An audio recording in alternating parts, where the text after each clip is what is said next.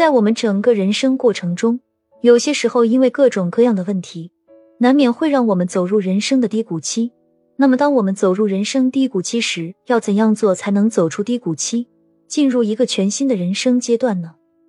今天，小雨来跟大家聊聊这个话题。走出人生低谷是一个个体化的过程，因为每个人的情况和经历都不同。以下是一些可能有助于走出人生低谷的建议：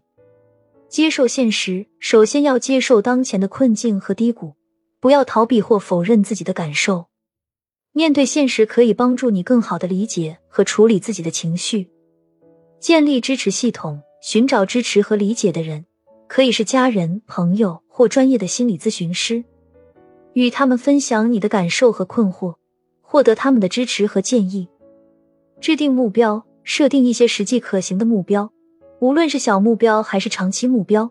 通过逐步实现这些目标来激励自己并增强自信心，培养积极的心态。积极的心态对于走出低谷至关重要。尝试寻找积极的事物和积极的思维方式，学会转变消极的想法，照顾自己，关注自己的身体和心理健康。充足的睡眠、均衡的饮食和适度的运动可以提高身体的抵抗力和情绪的稳定性。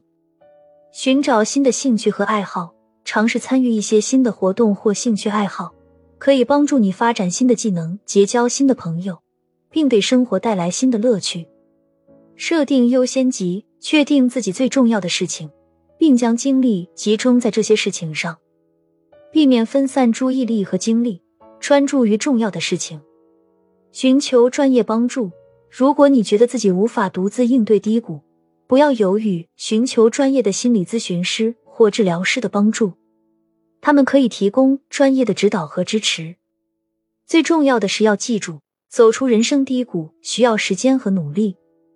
每个人的过程都是不同的，所以要耐心并给自己一些宽容和理解。